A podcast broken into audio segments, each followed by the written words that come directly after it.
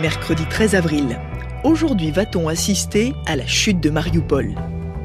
Cette ville est un enjeu stratégique pour le Kremlin. Et malgré la résistance de l'armée ukrainienne, elle semble aujourd'hui en sursis. Il n'y a eu aucun approvisionnement, ni en munitions, ni en nourriture.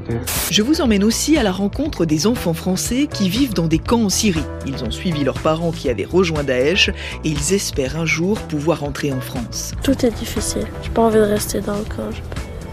J'ai envie d'aller à l'école, j'ai envie de revoir ma famille. Et puis on va prendre des nouvelles de la campagne présidentielle, avec l'Europe et les frontières au cœur du débat. Cette élection est aussi un référendum sur l'Europe. Je propose un référendum sur l'immigration. Bienvenue, je suis Céline Aslo, et c'est parti pour le quart d'heure. Une guerre, ça se mène avec les armes, mais ça se mène aussi avec les mots. Et ils sont de plus en plus durs à l'égard de Vladimir Poutine. J'ai parlé de génocide parce qu'il est devenu évident que Poutine essaye d'effacer l'idée même d'être ukrainien. Et les preuves sont de plus en plus évidentes par rapport à la semaine dernière. Elles s'accumulent sur les choses horribles que les Russes ont fait en Ukraine. La nuit dernière, Joe Biden, vous l'entendez, a parlé de génocide. C'est la première fois et c'est très symbolique. Comme si les États-Unis, et peut-être les pays occidentaux dans leur ensemble, perdaient l'espoir d'aboutir à la paix par le dialogue avec la Russie. Il faut dire que chaque jour, de nouvelles accusations sont portées à l'encontre de l'armée russe. À Mariupol, par exemple, il y aurait, selon les autorités locales, plus de 20 000 morts, victimes des bombardements et du siège. Alors il y a bien des soldats qui tentent de défendre la ville, la 36e brigade de la Marine nationale en particulier, qui a lancé un appel hier, car elle est, dit-elle, à bout de force. Nous tenons toujours nos positions. Nous défendons chaque parcelle de cette ville comme nous le pouvons. Il n'y a eu aucun approvisionnement, ni en munitions, ni en nourriture. Le Kremlin a d'ailleurs annoncé aujourd'hui qu'un millier de soldats de cette brigade s'étaient rendus. Mais les autorités locales demandent toute reddition et rappellent que la bataille se concentre désormais sur la zone industrielle pleine de souterrains dans lesquels se cachent des combattants ukrainiens. C'est ce que raconte le maire adjoint de la ville. Le sous-sol est rempli de tunnels et tout ce qui vous entoure, ce sont des objets industriels, un peu comme dans une usine. Tout un tas d'outils très techniques. Mais je ne vais pas passer en revue tous les détails, ce sont des secrets militaires aujourd'hui. Mais cette bataille des tunnels va-t-elle suffire à empêcher la chute de Mariupol?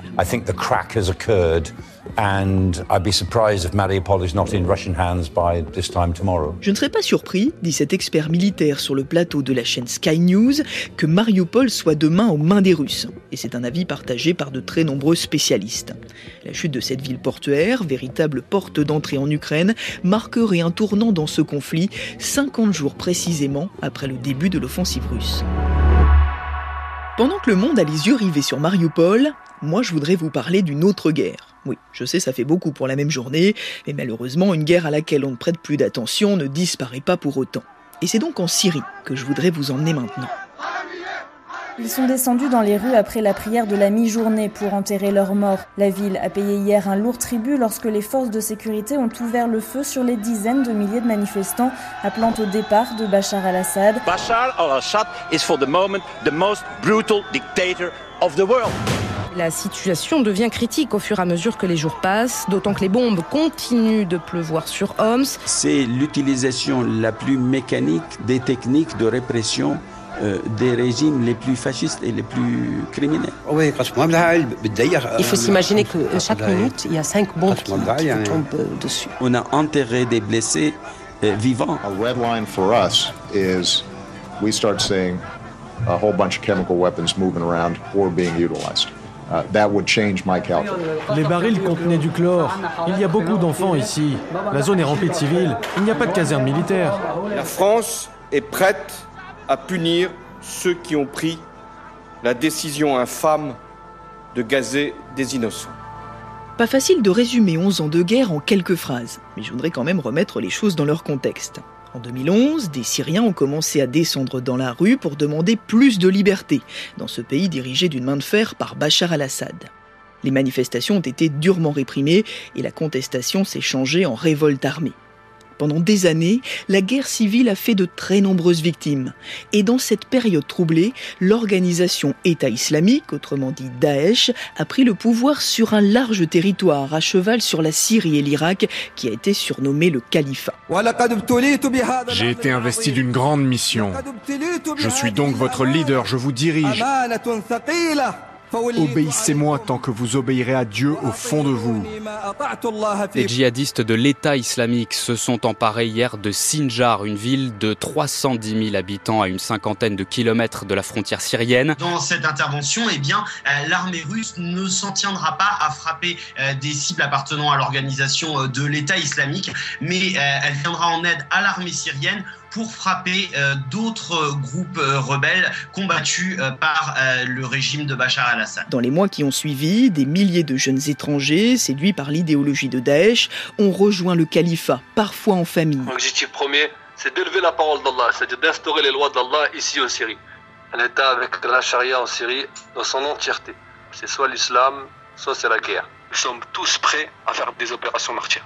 Tous prêts à mourir pour la cause d'Allah que ce soit avec les armes ou avec des bombes ou quoi que ce soit, nous sommes tous prêts à sacrifier nos vies. Maman, assieds-toi et lis cette lettre attentivement. Certains te diront que c'est de l'extrémisme, mais maman, crois-moi, personne ne m'a monté la tête. Ce départ est plus que réfléchi. Si je te l'avais dit, vous ne m'auriez jamais laissé partir. J'ai décidé de partir en Syrie, c'est très calme.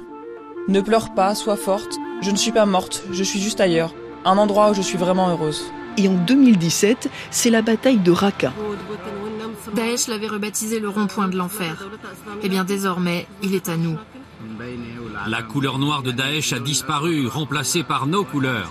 Daesh est battu par une coalition internationale, soutenue notamment par les États-Unis, et les survivants de ce califat sont emprisonnés. Des hommes, mais surtout des femmes et des enfants.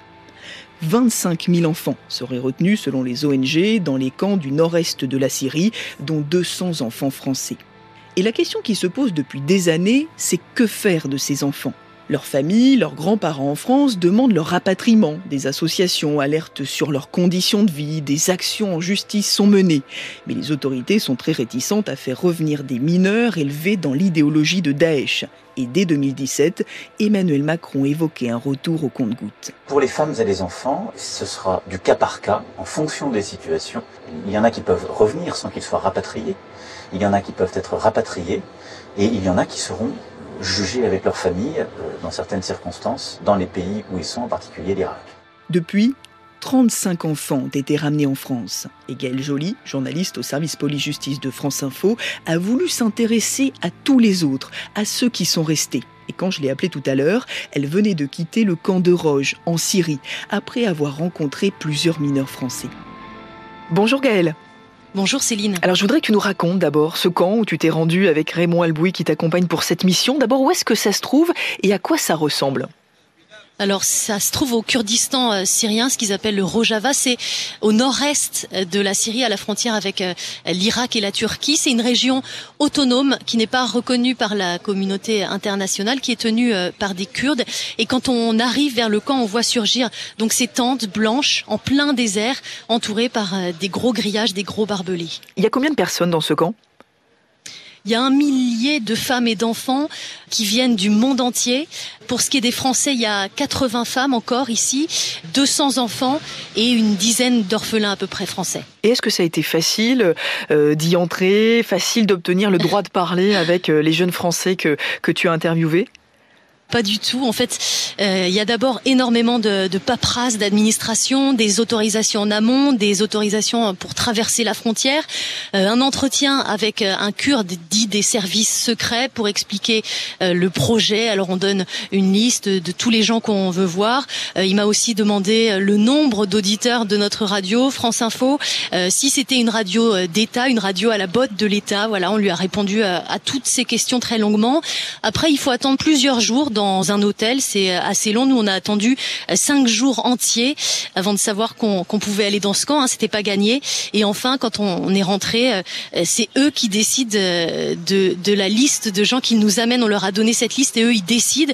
J'avais donné par exemple le nom de, de quatre orphelines et on m'a autorisé à en voir que deux, mais on, était déjà quand même très content de pouvoir les hmm. rencontrer. Et une fois que vous avez obtenu cette autorisation, comment ça s'est passé? Est-ce que vous avez pu entrer dans le dans le camp? Comment s'est fait la, la rencontre avec euh, avec ces jeunes françaises alors, faut pas oublier que c'est un lieu de détention, donc on, arrive, on est fouillé, ça va très vite. Hein, on a droit à deux heures chrono, donc euh, on est là, le, nez sur la montre. Euh, c'est pas très facile de travailler. On a euh, cette kurde qui nous suit partout, une garde kurde qui nous accompagne et qui nous a emmenés donc jusqu'à la tente de la petite Sophia. Elle dormait en fait quand on est arrivé avec ses petits frères. Je vous dis pas, il a fallu la réveiller. Évidemment, elle, elle voulait pas parler. Elle m'a dit que elle en avait marre en fait que euh, les fois où elle avait parlé, elle avait eu espoir et ça n'avait rien donné. Et donc euh, elle voulait pas parler, mais on a fini par la convaincre. Je suis rentrée euh, dans sa tente, on a fait l'interview toutes les deux et ses petits frères dormaient à côté. C'était vraiment émouvant et à la fois très triste. Voilà, ça c'est ce qui s'est passé avec Sophia. Lisa, elle, elle avait envie de raconter. Elle était blessée, elle nous a montré ses blessures et elle a passé elle moins de temps dans les camps que Sophia parce que Sophia a passé quatre ans, Lisa un an et demi. Elle, on sentait que elle allait un peu mieux. Elle. Elles ont quel âge, les jeunes filles que, tu as rencontrées? Sophia, elle a 16 ans et Lisa, elle a 14 ans. J'avais choisi des jeunes filles qui avaient grandi euh, dans les camps mais qui étaient nées en France pour voir si elles se souvenaient de leur vie d'avant. Euh, et, c'est vrai que les enfants parlent moins facilement, les petits, donc j'avais choisi des adolescentes. Et qu'est-ce qu'elles t'ont raconté justement de leur histoire?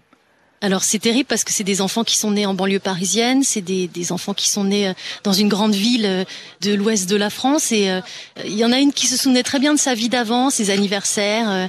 Tu te souviens de quoi? De mon école, mes amis. Bah, on partait à l'école, après on sortait avec les amis comme ça. On sortait avec le vélo, avec les trottinettes, on sortait hein, dehors. Et j'allais aux anniversaires de mes amis, c'était bien. Bah maintenant, qu'est-ce qui me manque le plus, c'est retourner dans mon pays, en France. J'aimerais bien retourner en France avec ma famille. C'est nous, c'est dur dans le camp et c'était pas à cause de nous qu'on est venu ici. Nous, on était petits, on savait pas. Si c'était dans notre main, on n'allait jamais venir là. Et Sophia, elle ne se souvenait de rien, mais elle a été blessée à Raqqa dans, dans un bombardement. Euh, elle a eu la tête fendue, elle a perdu la mémoire pendant trois mois. Et aujourd'hui, elle a des troubles de la mémoire. Et, et voilà, on sent aussi qu'elles perdent leur français leur identité s'efface dans ce camp. Les enfants entre eux, ils parlent arabe et, le français s'échappe petit à petit. Le point commun de ces deux jeunes filles, c'est qu'elles ont perdu leurs parents. Tu nous disais que Sophia avait des petits frères. Ça veut dire que c'est elle qui s'occupe d'eux. Comment ça se passe au quotidien? C'est ça, c'est la maman, hein, puisque c'est elle qui surveille ses petits frères. Qui, elle me disait, voilà, je fais très attention parce qu'il y a beaucoup de, de bagarres, de violences, donc elle est tout le temps derrière eux. Et il y a aussi les voitures, ils peuvent se faire écraser, donc ils vivent en grappe comme ça. Ils, ils vont à l'école euh, quelques heures par jour, trois fois par semaine, ils apprennent l'arabe, l'anglais, les mathématiques, mais euh, le reste du temps, euh, il n'y a absolument rien à faire dans ce camp. Mm. D'ailleurs, on a beaucoup entendu hein, les associations alerter sur les conditions de vie euh, des gens qui sont détenus et particulièrement des mineurs. Toi, qu'est-ce que tu as vu dans la tente où tu as pu rencontrer ces jeunes filles? Ça ressemble à quoi? Comment ils vivent?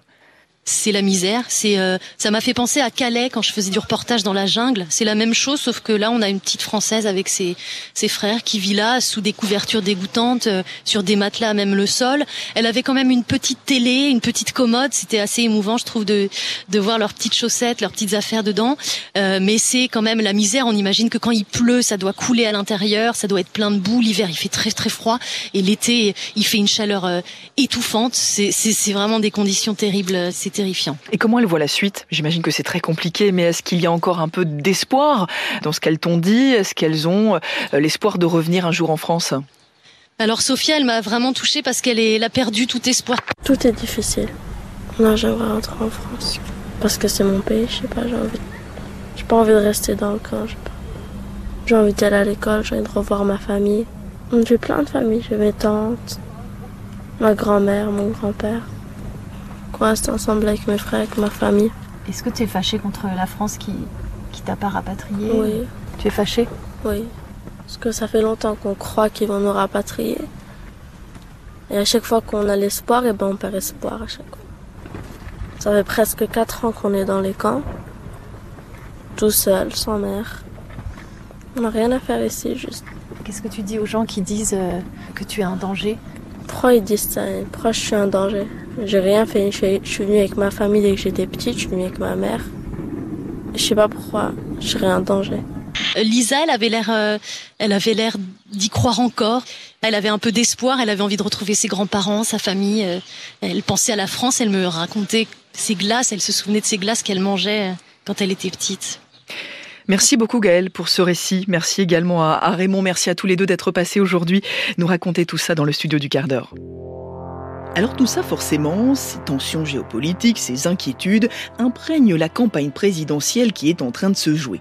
Hier soir, lors d'un meeting à Strasbourg, Emmanuel Macron a insisté sur ce point. En matière de politique étrangère, son projet n'a rien à voir avec celui de sa concurrente. La candidate d'extrême droite propose un projet nationaliste, ce qui n'est pas le patriotisme.